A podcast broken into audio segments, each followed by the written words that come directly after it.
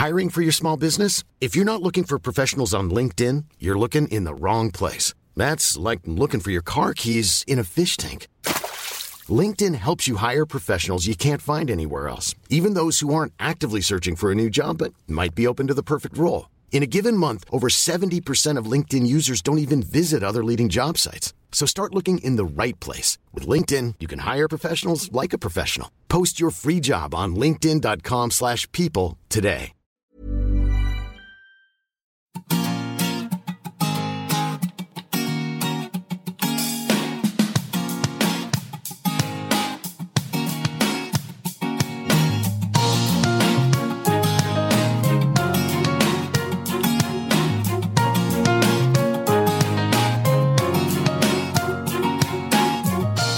Frauenstimmen.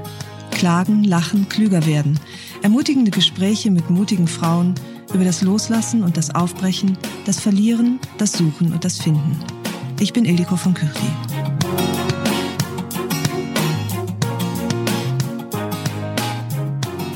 Sie ist Regisseurin, schreibt Drehbücher, Opern und Bestseller.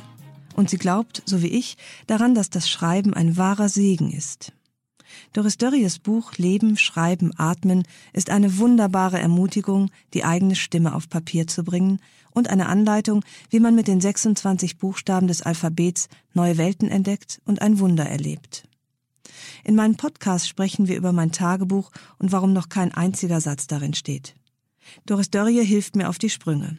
Sie antwortet Heiner Lauterbach auf die Frage nach ihrer dunklen Seite und Uwe Ochsenknecht nach der schönsten Männerunterhose. Sie berichtet von ihrer Bereitschaft, das Glück und die Katastrophen in ihr Leben zu lassen und auch die Leichtigkeit und den Blödsinn.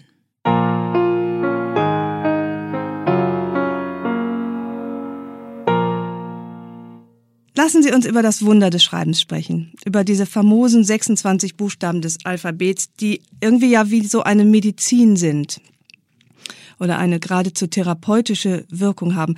Was ah, da bin ich gleich ein bisschen auch wieder skeptisch. Mhm. Ich bin hier die Skeptikerin. Ja, gerne. Äh, ja, also diesen Therapieeffekt, den würde ich schon erstmal ein bisschen äh, vorsichtig ähm, beschreiben. Das kann so sein, das muss überhaupt mhm. nicht so sein. Mhm. Also es, es, von dem Schreiben auch zu erwarten, dass es funktioniert wie eine Therapie, finde ich so schon sehr hoch gehängt. Also ja. bin ich vorsichtig. Was würden Sie denn sagen, sind bei aller Vorsicht die Wirkungen und auch die Nebenwirkungen dieser, dieser, des Schreibens, also sozusagen, um es jetzt vorsichtig zu formulieren, ohne Wertung? Naja, man muss jetzt, glaube ich, auch sehr klar unterscheiden, über welches Schreiben wir reden. Reden wir über ein literarisches Schreiben? Reden wir über ein Schreiben, Anspruch der Veröffentlichung? Äh, reden wir über Tagebuchschreiben? Äh, über welches Schreiben reden wir? Das Schreiben, was ich ähm, versuche den Leuten auch näher zu bringen, ist erstmal dieses Schreiben über sich selbst, also Schreiben über das eigene Leben, weil das auch wirklich jeder kann.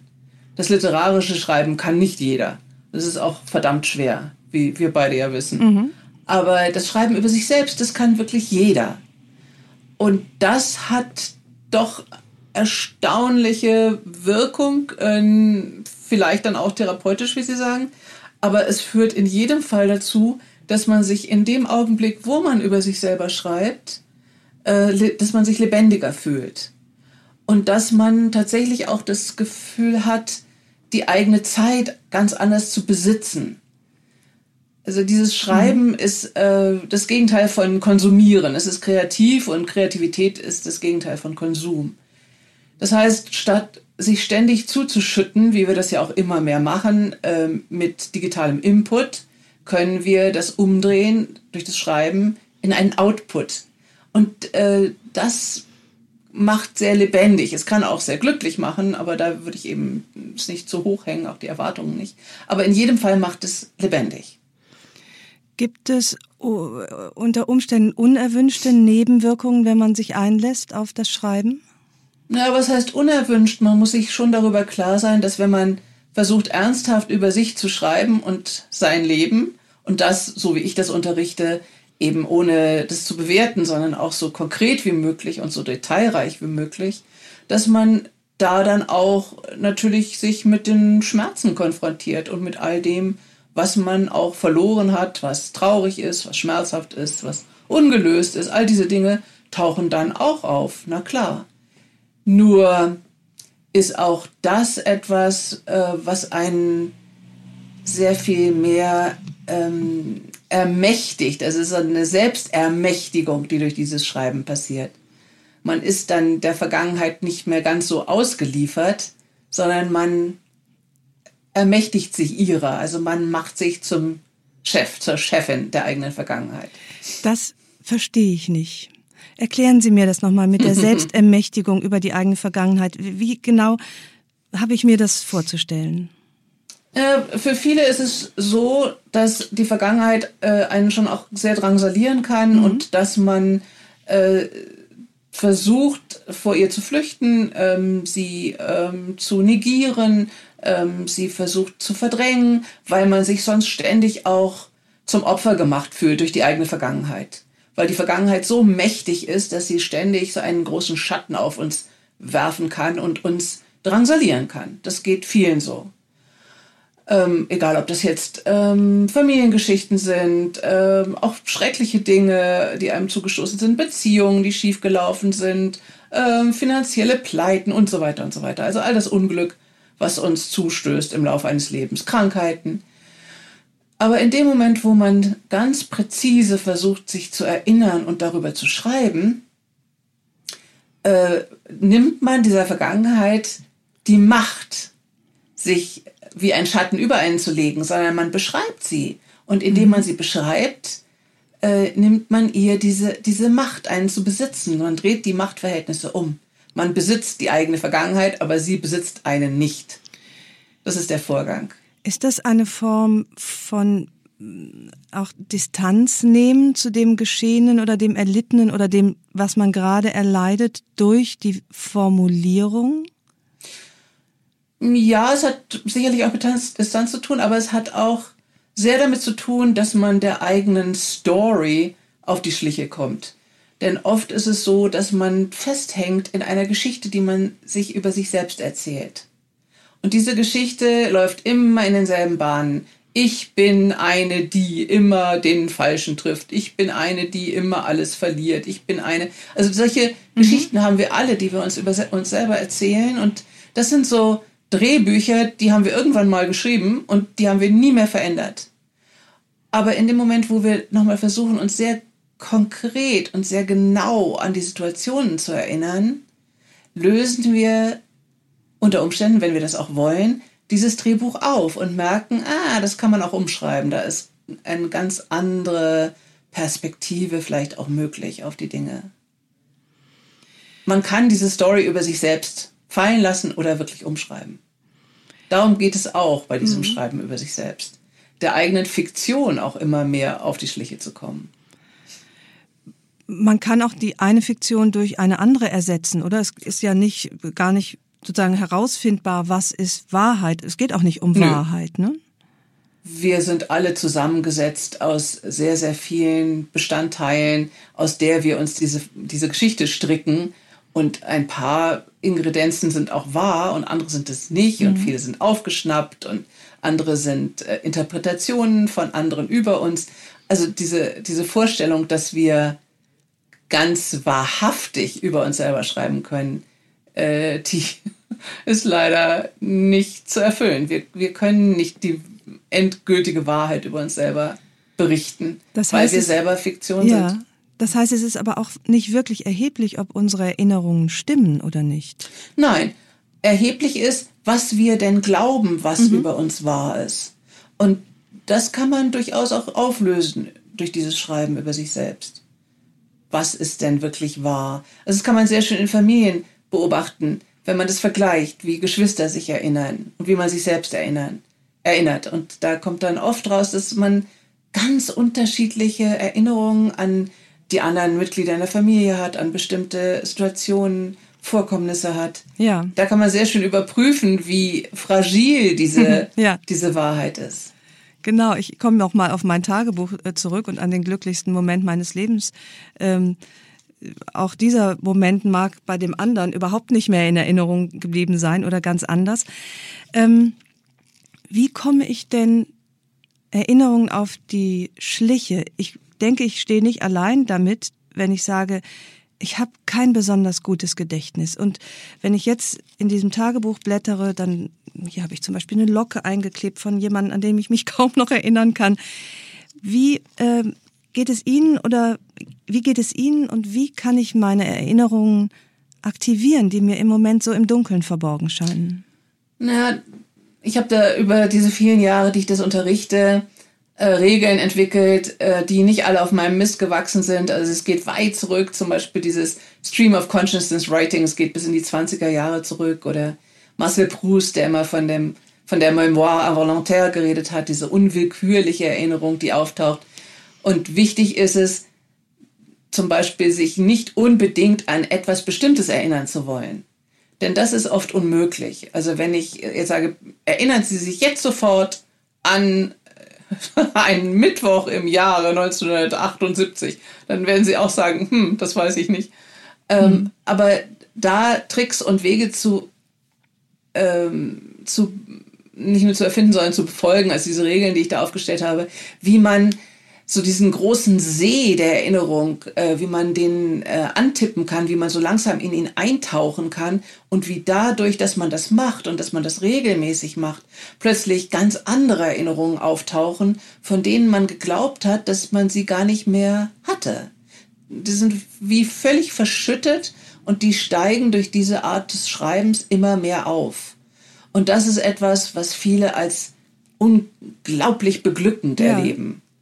Und da gibt es eben so ein paar Regeln, ähm, die ich immer wieder unterrichte und immer wieder versuche auch den Leuten nahezubringen. Und die erste Regel ist halt wirklich am Stück zu schreiben, ohne Pause und ohne nachzudenken. Und ohne eben den Versuch, sich konkret an etwas erinnern zu wollen.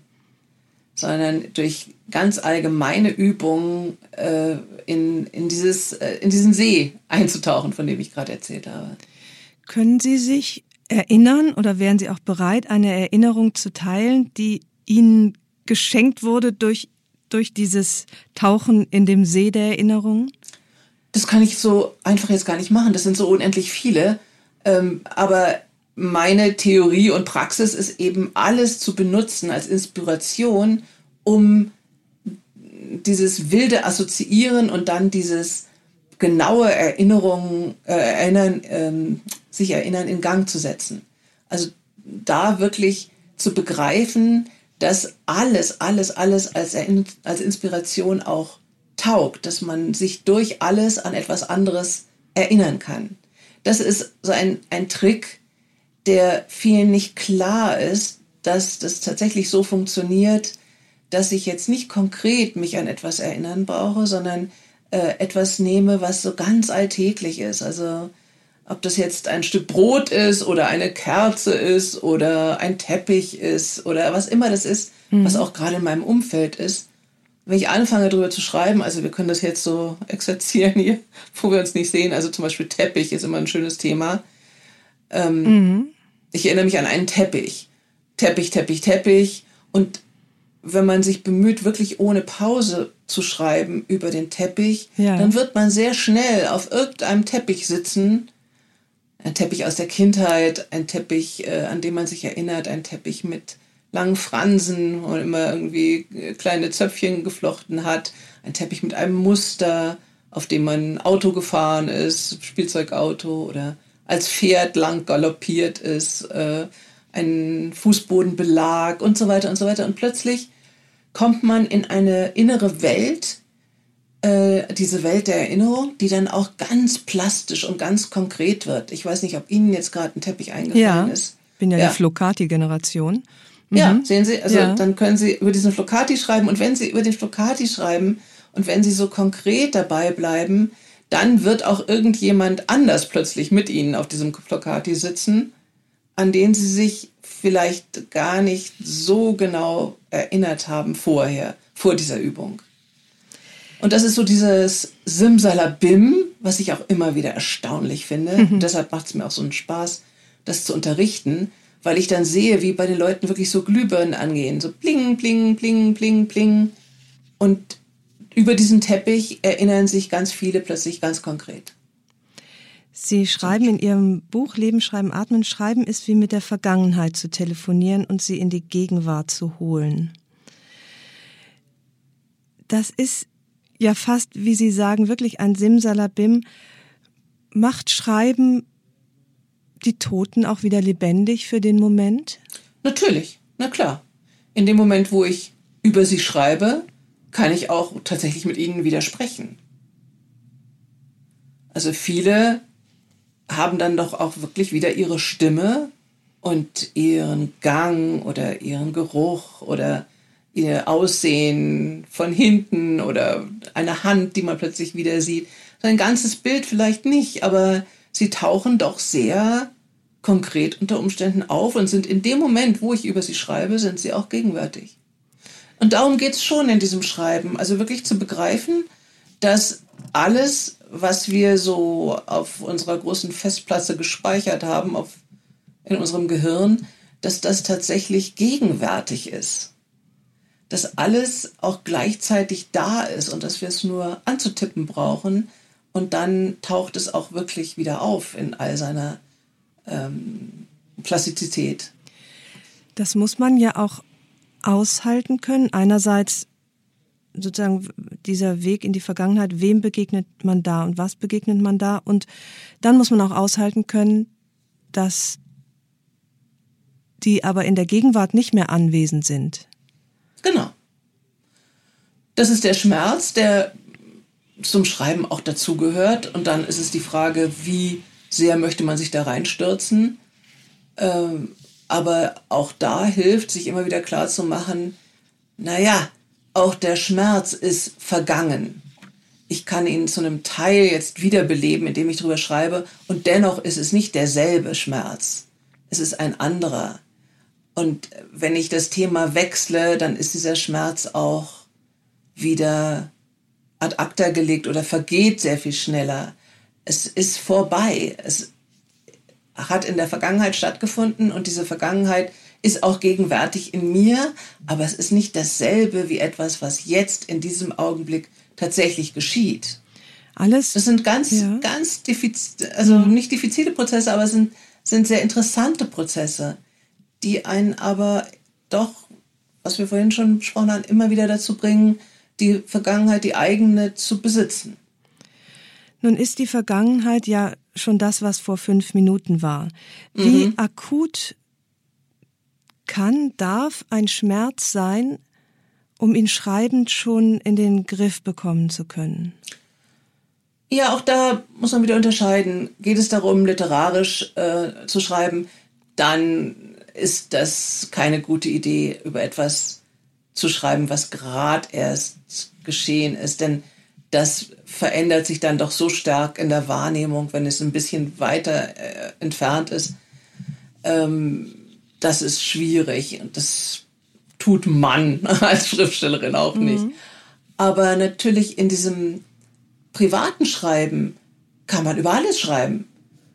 Auch da ist es vielleicht erstmal sehr viel besser, über etwas zu schreiben, was länger her ist. Aber wenn man gerade Lust drauf hat oder sich angetrieben fühlt, über etwas zu schreiben, was gerade eben geschehen ist, warum nicht? Klar, ich frage, das, das, klingt so blöd, ich frage für eine Freundin, die ihren Sohn verloren hat, äh, der mit 14 starb, und die in ihrer Not sich überlegte, praktisch sein Leben weiterzuschreiben. Ein mhm. Tagebuch für den, als gäbe es diese Tage noch und als gäbe es das Kind noch. Mhm.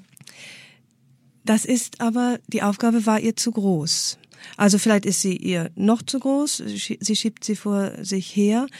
Deswegen äh, meine Frage nach dem, nach der, dem, der Möglichkeit, Schmerz zu verarbeiten durch Schreiben nochmal. Hier geht es schon eher mir darum, den konkreten Schmerz zu beschreiben. Was Sie gerade gesagt haben über dieses schreckliche Schicksal Ihrer Freundin, ist ja eine Fiktion. Was sie vorhat, richtig. ist Fiktion. Ja, genau. Ja, sie möchte ihnen im Grunde schreibend ein Leben schenken das klingt wie eine Verlängerung des Schmerzes, ehrlich gesagt. Mhm, ja. Da bin ah, ich ja. nicht so sicher, mhm. aber das muss dann auch jeder für sich herausfinden, ob das vielleicht dann doch auch gut tut. Das hm, ist schwer zu sagen, ob sowas dann helfen kann. Aber um diese Art des Schreibens geht es mir erstmal nicht, mhm. sondern mir geht es schon immer um das konkrete Beschreiben des stattgefundenen Schmerzes. Ja. Also wirklich einen Abschied, einen Tod zu beschreiben, eine Beerdigung zu schreiben. Ja, da wird mhm. man wahrscheinlich auch ähm, Rotz und Wasser heulen, wenn derjenige, diejenige einem sehr nahe gestanden ist. Ganz sicherlich. Aber gleichzeitig ist man den Toten auch wirklich wieder sehr nah. Ja. Sie haben jetzt mehr. Ich habe ja sehr viel. Nee, Entschuldigung. Mhm. Nee, bitte weiter. Ich habe ja sehr viel über meine beste Freundin geschrieben in dem Buch, die gestorben ist. Mhm. Und das ist nicht so lange her. Sie ist vor zweieinhalb Jahren gestorben. Und das war eben auch dieses, diese beiden Dinge gleichzeitig. Großer Schmerz, aber auch große Freude darüber, dass ich sie gekannt habe und sie auch wieder lebendig machen konnte für mich durch dieses Schreiben. Weil, ja, dann, das entsteht dann doch ein großer Moment der Nähe ja. zu, zum Vergangenen. Das sind ja alles Wege in die Vergangenheit, die, die Sie jetzt beschrieben haben. Erinnerungen. Wie, was hat das mit der Zukunft und der Gegenwart zu tun? Wie beeinflusst das Schreiben das Jetzt und das Morgen? Wie beeinflusst das Schreiben das Jetzt und das Morgen? Ja, also in meiner Theorie und Praxis äh, schärft es den Blick. Es macht sehr viel aufmerksamer.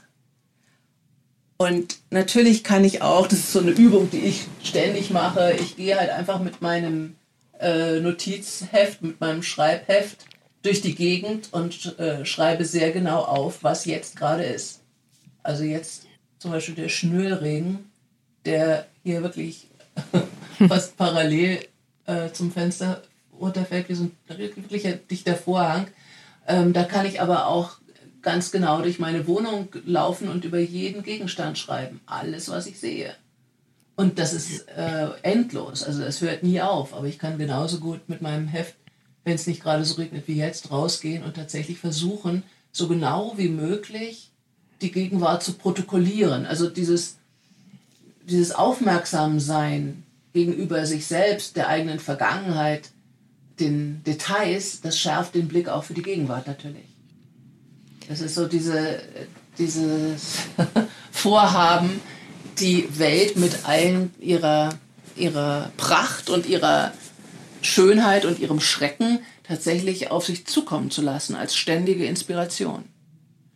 Das ist das Gegenteil von einer Fiktion über die Welt zu erfinden, die ich der Welt dann auch aufstülpe, eine Interpretation. Das ist das Gegenteil, also zu versuchen, die Welt als, als, ähm, als das, was sie vielleicht wirklich ist, zu begreifen, durch genaues Hinschauen. Ich finde extreme ja, Aufmerksamkeit. dass dazu auch ganz schön viel Mut gehört. Ja, hm, weiß ich nicht.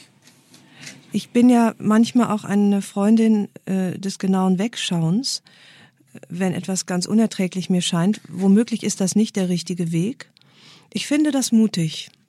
Ich weiß nicht, ob es da einen richtigen oder einen falschen Weg geht. Das hat was mit Veranlagung zu tun.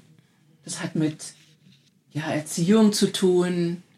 Äh, mir kommt es jetzt gerade so vor, dass das bei mir schon auch deshalb so ist, weil meine beiden Eltern Ärzte waren und da muss man sehr genau hinschauen, mhm. eine Wunde sehr genau anschauen. Was ist es denn jetzt genau? Ähm, Vielleicht hat es auch damit zu tun. Also ich bewerte das gar nicht. Das eine ist nicht schlechter als das andere. Es kostet Sie keinen Mut. Nein. Nein, im Gegenteil. Mhm. Also für mich ist es eine Methode, um mich auch wirklich im eigenen Leben vorhanden zu fühlen. Könnten Sie mir Ihr Schreiben beschreiben und auch den Unterschied mhm. zwischen Ihrem beruflichen und Ihrem privaten? Sitzt da eine andere Doris Dörrie, wenn Sie morgens vielleicht ihre Morning Pages äh, schreibt, als die, die sagt, ich äh, denke mir jetzt den ersten Satz zu einem Drehbuch aus. Das wüsste ich gerne genauer. Mm, es ist leider immer dieselbe. Mhm. Sorry. ich komme nicht aus meiner Haut. Nein, ich schreibe ja tatsächlich alles, was ich schreibe, auf diese Art und Weise. Dass ich dann zwar in ja gar nicht mal erfundene äh, Figuren äh, schlüpfe, sondern in Figuren, die ich auch so gesehen habe oder einen Teil von ihnen zumindest dann übernehme. Also jetzt, weil ich hier auf dem Land bin äh, und ähm, hier auf dem Dorf bin, also hier ist zum Beispiel diese Figur von Elmar Wepper in Kirschblüten entstanden. Den Film kennen ja nun sehr viele, mhm. deshalb beziehe ich mich jetzt gerade mal auf den. Das ist dieser, dieser bayerische, etwas viereckige ältere Mann mit diesem dicken Lodenmantel und immer dem Hut auf und der geht auch so schwer. Ja, diesen Mann habe ich von hinten x-mal gesehen hier im Ort. Also nicht denselben, sondern viele sehen so aus von hinten. Sie kennen diese Männer vielleicht auch, ja. die so aussehen. Und in dem Moment, wo ich ihn von hinten gesehen hatte, ähm, konnte ich auch versuchen, dann über ihn selber zu schreiben und dann konnte ich über seine Vergangenheit schreiben. Da konnte ich über sein Wohnzimmer schreiben, über seine Ehefrau schreiben. Ich erinnere mich an, ich erinnere mich an meinen Mantel, als meine Frau mir diesen Mantel gekauft hat. Dann war ich irgendwie beim Hirma in München und habe den Mantel gekauft. Also ich versuche tatsächlich für diese Figuren dieses autobiografische Schreiben dann auch anzuwenden. Es funktioniert für mich auch sehr gut auf diese Art und Weise. Das heißt, und ich erfahre ja. dann sehr viel über sie. Plötzlich weiß ich, dass der einmal in seinem Leben in München beim Firma war. Das heißt, wenn Sie äh, schreiben Sie Ihre Morning Pages morgens? Ich schreibe nicht diese Morning Pages ohne irgendein Ziel meistens, sondern ich schreibe dann schon ähm, etwas konkreter über eine Figur, die gerade in einem Drehbuch auftaucht oder ähm, eine Situation oder ein Ort oder ja. Weil ich frage diesmal tatsächlich für mich selbst, weil mich beim Schreiben niemals der Gedanke der Verwertbarkeit loslässt. Und wenn ich ganz ehrlich äh, bin, seit ich für Geld schreibe, schreibe ich nicht mehr Tagebuch. Und äh, da hätte ich genau gerne umgekehrt. Hilfe von Ihnen. Ich schreibe nie Verwertbares.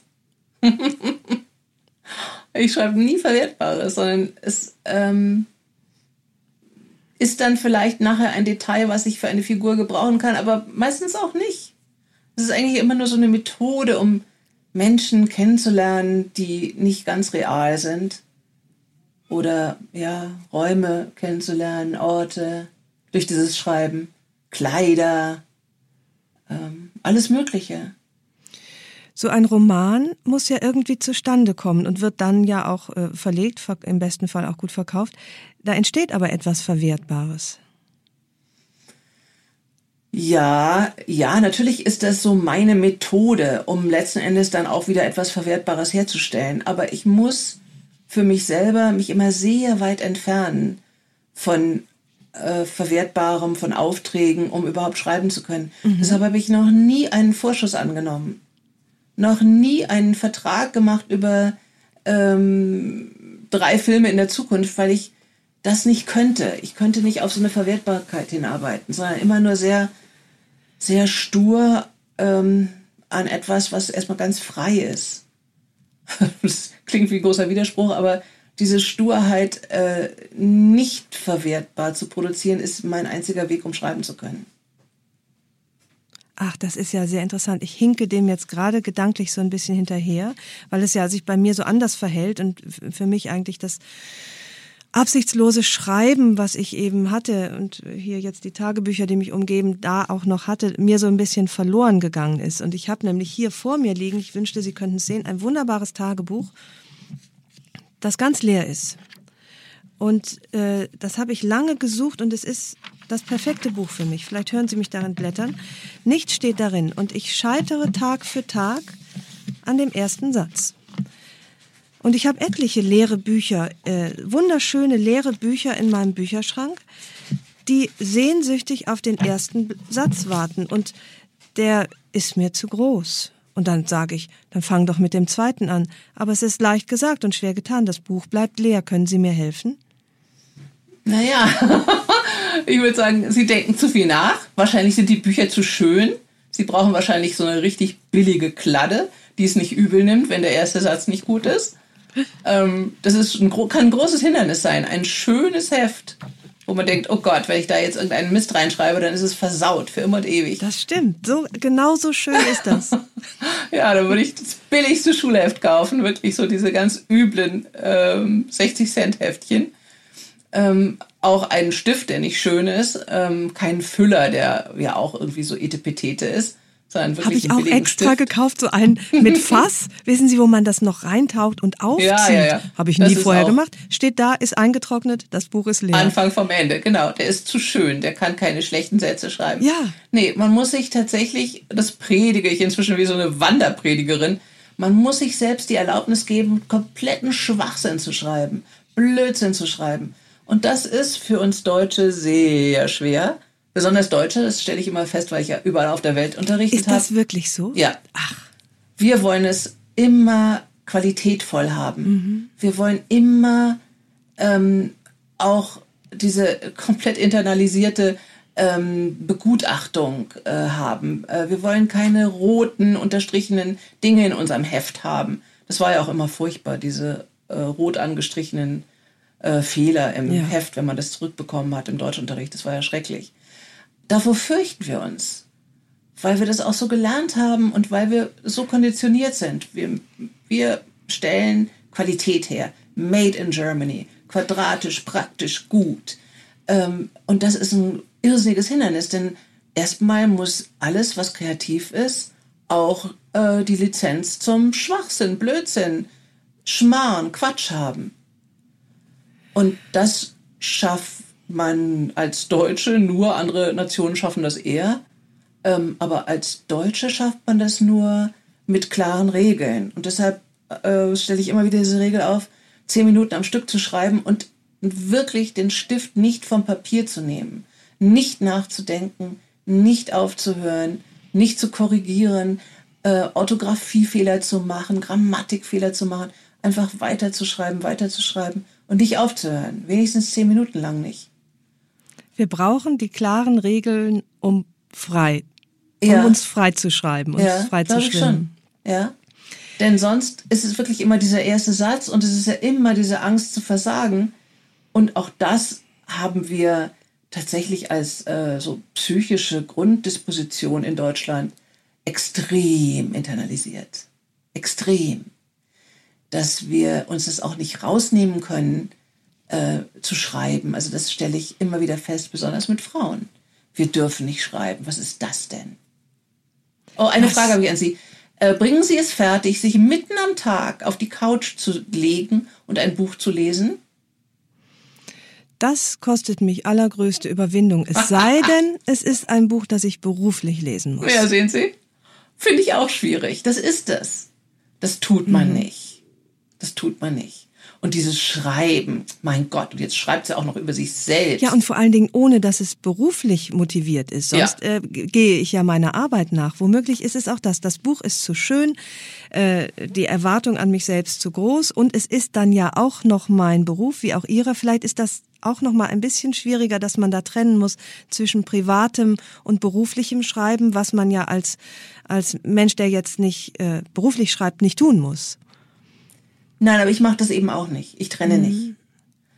Ich trenne deshalb nicht, weil alles irgendwie dann auch vielleicht wieder in etwas einfließt. Also ich habe nie diese Trennung gemacht. Ja, und das darf es auch. Also äh, meine äh, gute Freundin Jutta sagte, in dem Wort Verwertung steckt ja auch das Wort Wert. Und das äh, hat mir irgendwie ganz gut getan, sozusagen mir selber auch etwas wohlwollender zu sein, wenn ich wirklich etwas verwerte, was privat äh, ist.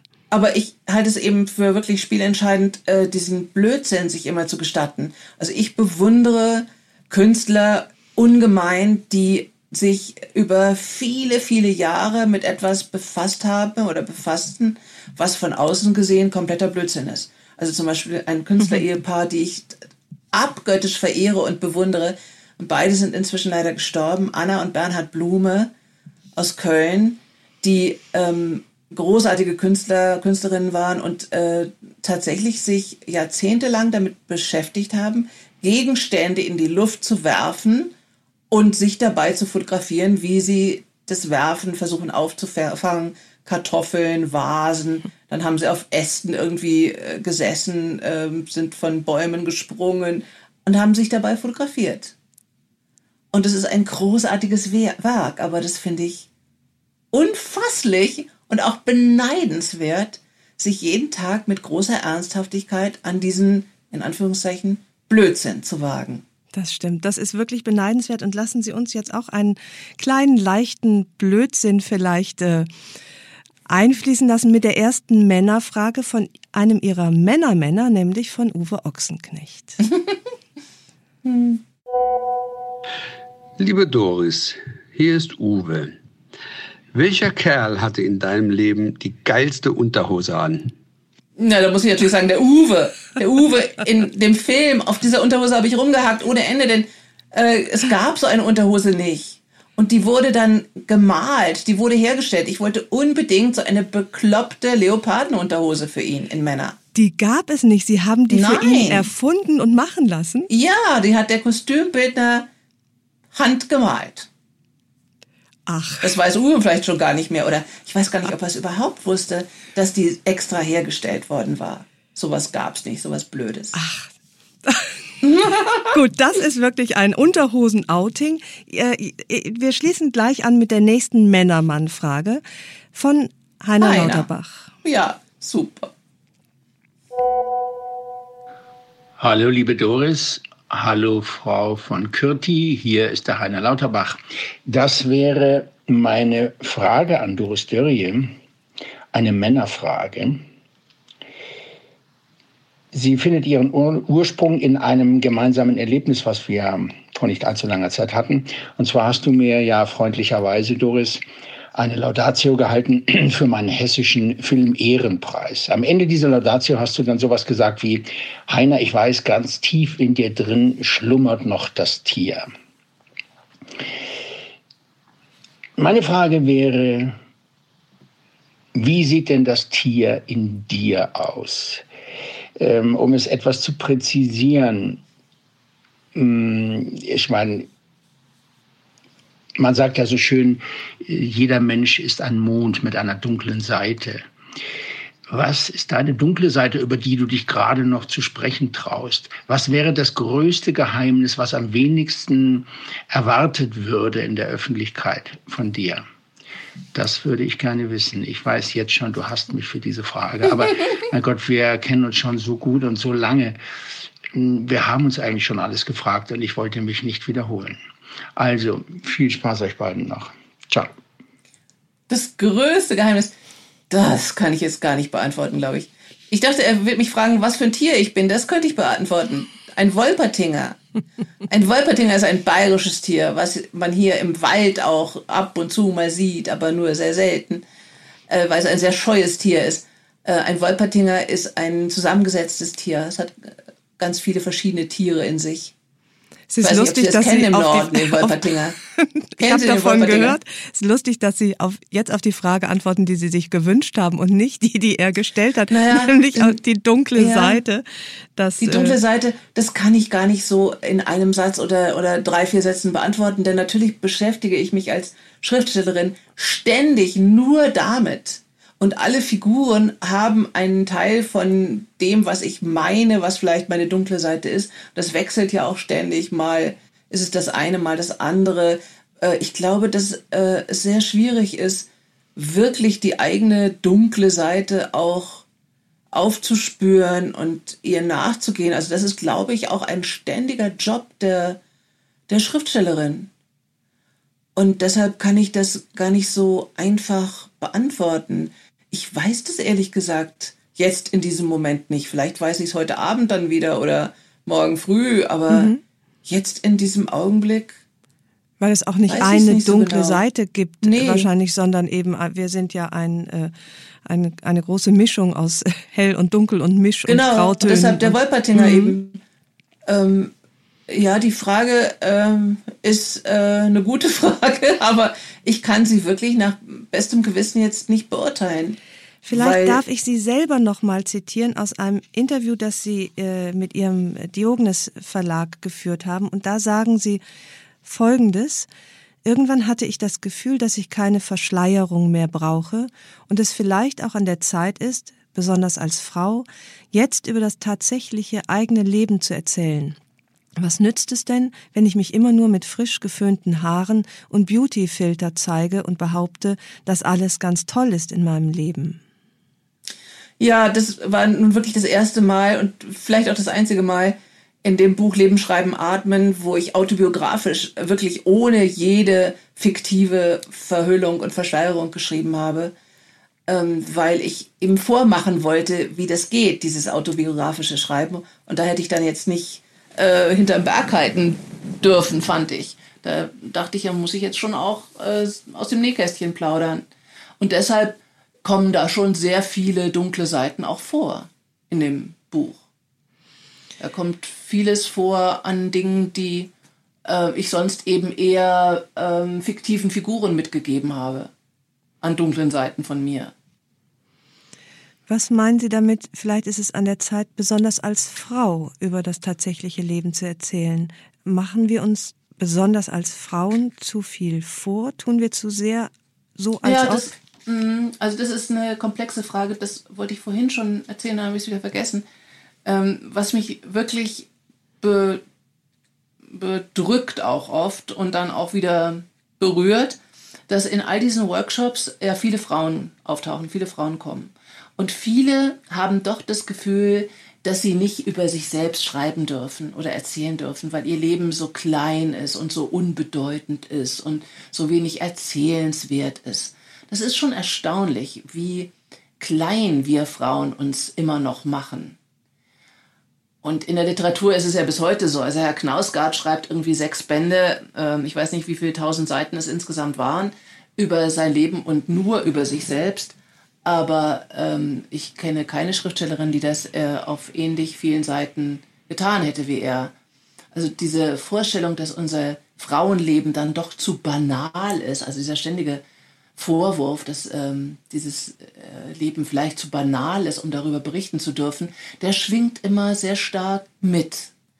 Und das zu überwinden und zu begreifen, dass doch die Existenz von jedem von uns absolut einzigartig ist und äh, dass nur ich über mein Leben schreiben kann, so wie nur sie über ihr Leben ähm, schreiben können und ähm, da versuchen auch eine Wahrhaftigkeit ähm, hervorzukitzeln.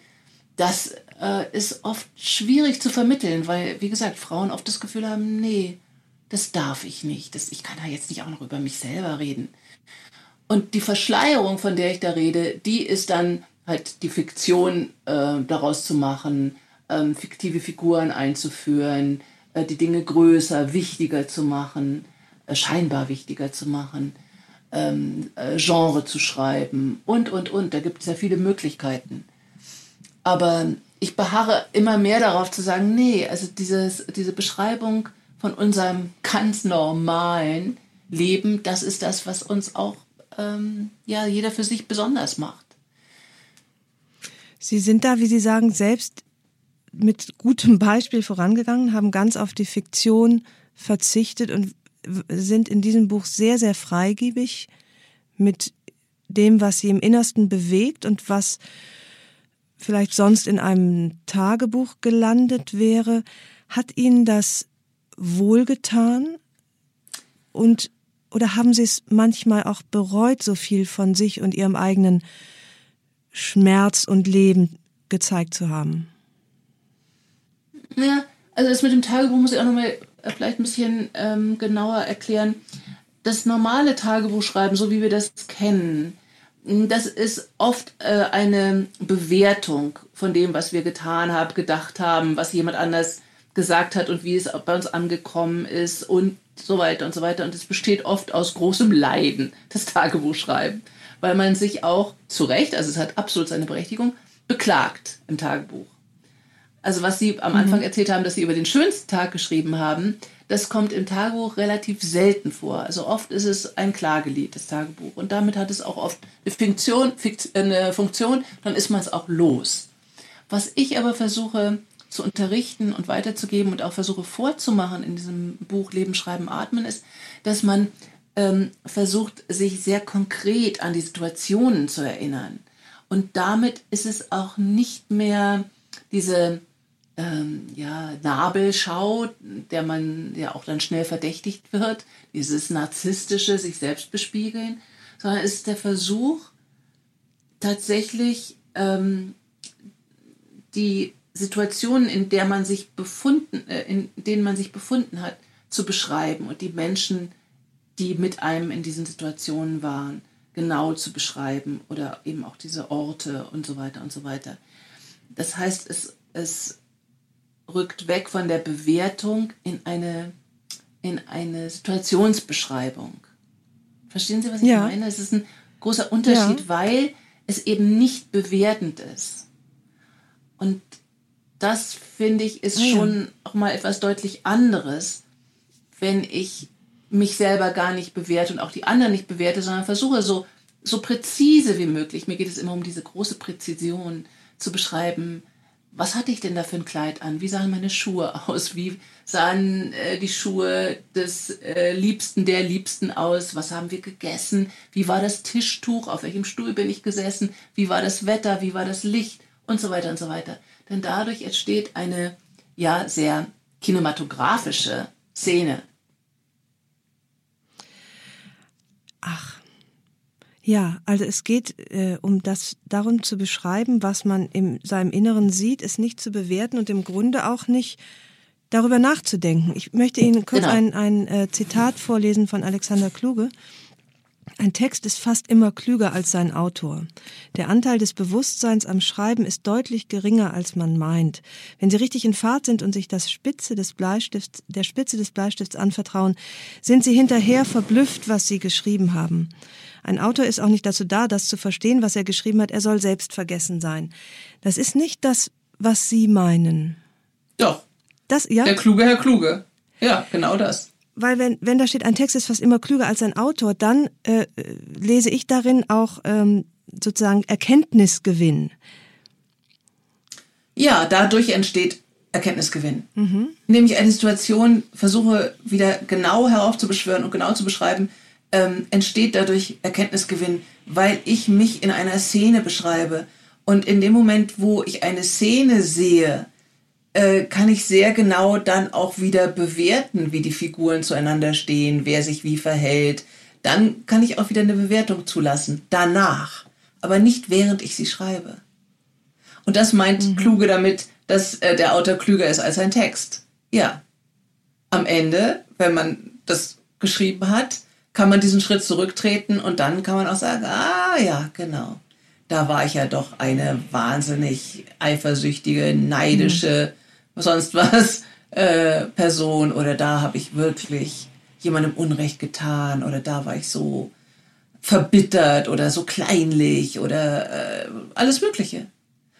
Oder da war ich auch toll und, und großzügig und wunderbar, das natürlich auch.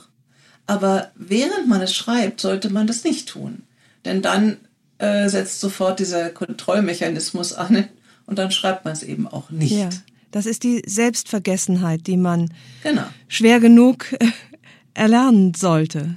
Naja, mit diesen Tricks, ja. die ich da immer wieder predige, geht es ganz einfach. Zehn Minuten am Stück nicht nachdenken und wirklich immer schön weiterschreiben. Am besten mit der Hand äh, weil der Computer sehr viel mehr einlädt, innezuhalten und auch zum Korrigieren ständig einlädt und weil es halt ein mechanisches Gerät ist und diese Hand gehört zu mir. Ja. Meine Handschrift ja. gehört zu mir. Das ist wirklich ein ganz anderer Ausdruck von mir. Ich möchte Sie einmal auch kurz mit Ihrer Vergangenheit konfrontieren. Äh, Im Spiegel 1998 in einem Interview sagten Sie, ich glaube schon, dass man belohnt wird, wenn man sagt, ich möchte das größte Glück und dafür muss ich, muss ich auch den größten Schmerz akzeptieren. Beides gehört unauflöslich zusammen. Wenn ich vor der vollen Katastrophe kneife, dann habe ich zwar die schicke Altbauwohnung mit Blumen und Luxus, aber ich verpasse vielleicht auch mein Glück. Sehen Sie das jetzt 20 Jahre später noch so? Absolut. Ja, also sich die volle Katastrophe nicht nur zuzumuten, sondern auch zu trauen, hat natürlich auch was mit großer Liebe zu tun. Also sich Liebe zuzutrauen bedeutet, dass man sich die Katastrophe zutraut, denn mhm. natürlich wird man diese Liebe auch wieder verlieren. Man wird sie, auch wenn sie ganz lange hält, wird man sie dadurch verlieren, dass der andere sterben wird Oder äh, man stirbt, wenn man Glück hat, vor ihm oder ihr. Aber natürlich äh, ist das nur mit großem Schmerz auch zu haben, das große Glück. Ja? Aber sich da reinzuwerfen, äh, das finde ich eben wichtig. Und das tun Sie auch nach wie vor. Das tue ich nach wie vor, aber ich merke schon, dass es so ein bisschen aus der Mode gekommen ist. Woran merken Sie das? Das merke ich äh, an den Jungen. Zum Glück habe ich ja viel Kontakt mit jungen Leuten dadurch, dass ich unterrichte. Oder auch beim Drehen, da werden die Leute ja auch immer jünger. Ähm ich werde nicht älter, die werden immer jünger. Dass äh, doch äh, die Mehrheit, denke ich schon, sehr viel vorsichtiger geworden ist. Und dass ähm, viele sich auch eine wirkliche Beziehung gar nicht mehr so recht zumuten möchten, weil es mit sehr viel ja, Unbill und Schmutz verbunden ist. Immer, na klar. Und so diese, dieser Rückzug, der jetzt ja notgedrungen geschieht durch Corona, äh, der findet aber, glaube ich, schon ziemlich lang statt. Mhm. Also diese Vorstellung, naja, wenn ich allein für mich lebe und mir selbst gut tue, das ist ja auch so ein Postulat, was immer weiter und immer mehr erhoben wird, äh, dann reicht es auch. Dann habe ich alles, was ich brauche und den Rest hole ich mir aus dem Netz. Übertrieben jetzt formuliert. Aber so diese unordentliche, wilde und auch mhm. sehr anstrengende Art, ähm, die Sie vielleicht äh, kennen und die ich auf jeden Fall so kenne und kannte in meiner Jugend und aber auch später, die gibt es so nicht mehr, glaube ich. Das heißt, durch die ständige Katastrophenvermeidung bringt man sich auch um das große Glück. Ich glaube schon. Es ist bestimmt ordentlicher und es ist auch sauberer und mhm. ähm, auch ja kontrollierter. Es geht sehr stark um Kontrolle inzwischen. Und unser Postulat war ja Aufgeben der Kontrolle, ja. was oft halt auch wirklich mit ähm, Frontalzusammenstößen geendet ist. Das muss man schon auch ehrlicherweise dazu sagen. Ja, aber man kann das eine nicht ohne das andere haben. Den, äh, den Aufbruch, den Zusammenstoß, die Liebe und äh, die Tragik des Abschieds, alles gehört zusammen. Man muss sich einlassen. Denke ich, aber mhm. es gibt. Ähm, Oder man muss nicht, aber äh, man, äh, man könnte die, äh, jemanden ermuntern dazu. Ich würde gerne, mhm. weil ich denke, dass wir nicht so viel Zeit haben, das wirklich auch alles einzusaugen, was diese Welt zu bieten hat. Und ich wäre immer eher dafür, ähm, ja, alles, alles äh, mir nicht nur anzuschauen, sondern auch einzuverleiben. Also wirklich eher so die Vampirette zu sein, ja. was auch sehr viel mit Schreiben zu tun hat, äh, als ähm, auf sicheren, sichere Distanz zu gehen. Das ist ein, finde ich, ein schönes Schlusswort, was mich äh, nervös macht und aber auch mutig stimmt. Ich werde mir jetzt ein unheimlich billiges Heftchen, das billigste, was ich kriegen kann, kaufen, um die Hemmung vor dem ersten Satz zu verlieren. Und äh, ich will mir eine Scheibe ihres äh, ihres Mutes abschneiden, äh, sich auf Glück und Katastrophen gleichermaßen einzulassen. Nein, nein, machen Sie mir nicht zu mutig. Das bin ich gar nicht. Nein, nein, nein. Jetzt rudern Sie bitte nicht zurück, sondern lassen Sie mich mit der Scheibe Mut, die ich von Ihnen bekommen habe, von Gut, dannen okay. ziehen. So, so gerne. Ich danke Ihnen sehr für das Gespräch. Ich danke Ihnen. Alles Liebe. Ihnen auch. Dankeschön. Tschüss. Tschüss, ciao.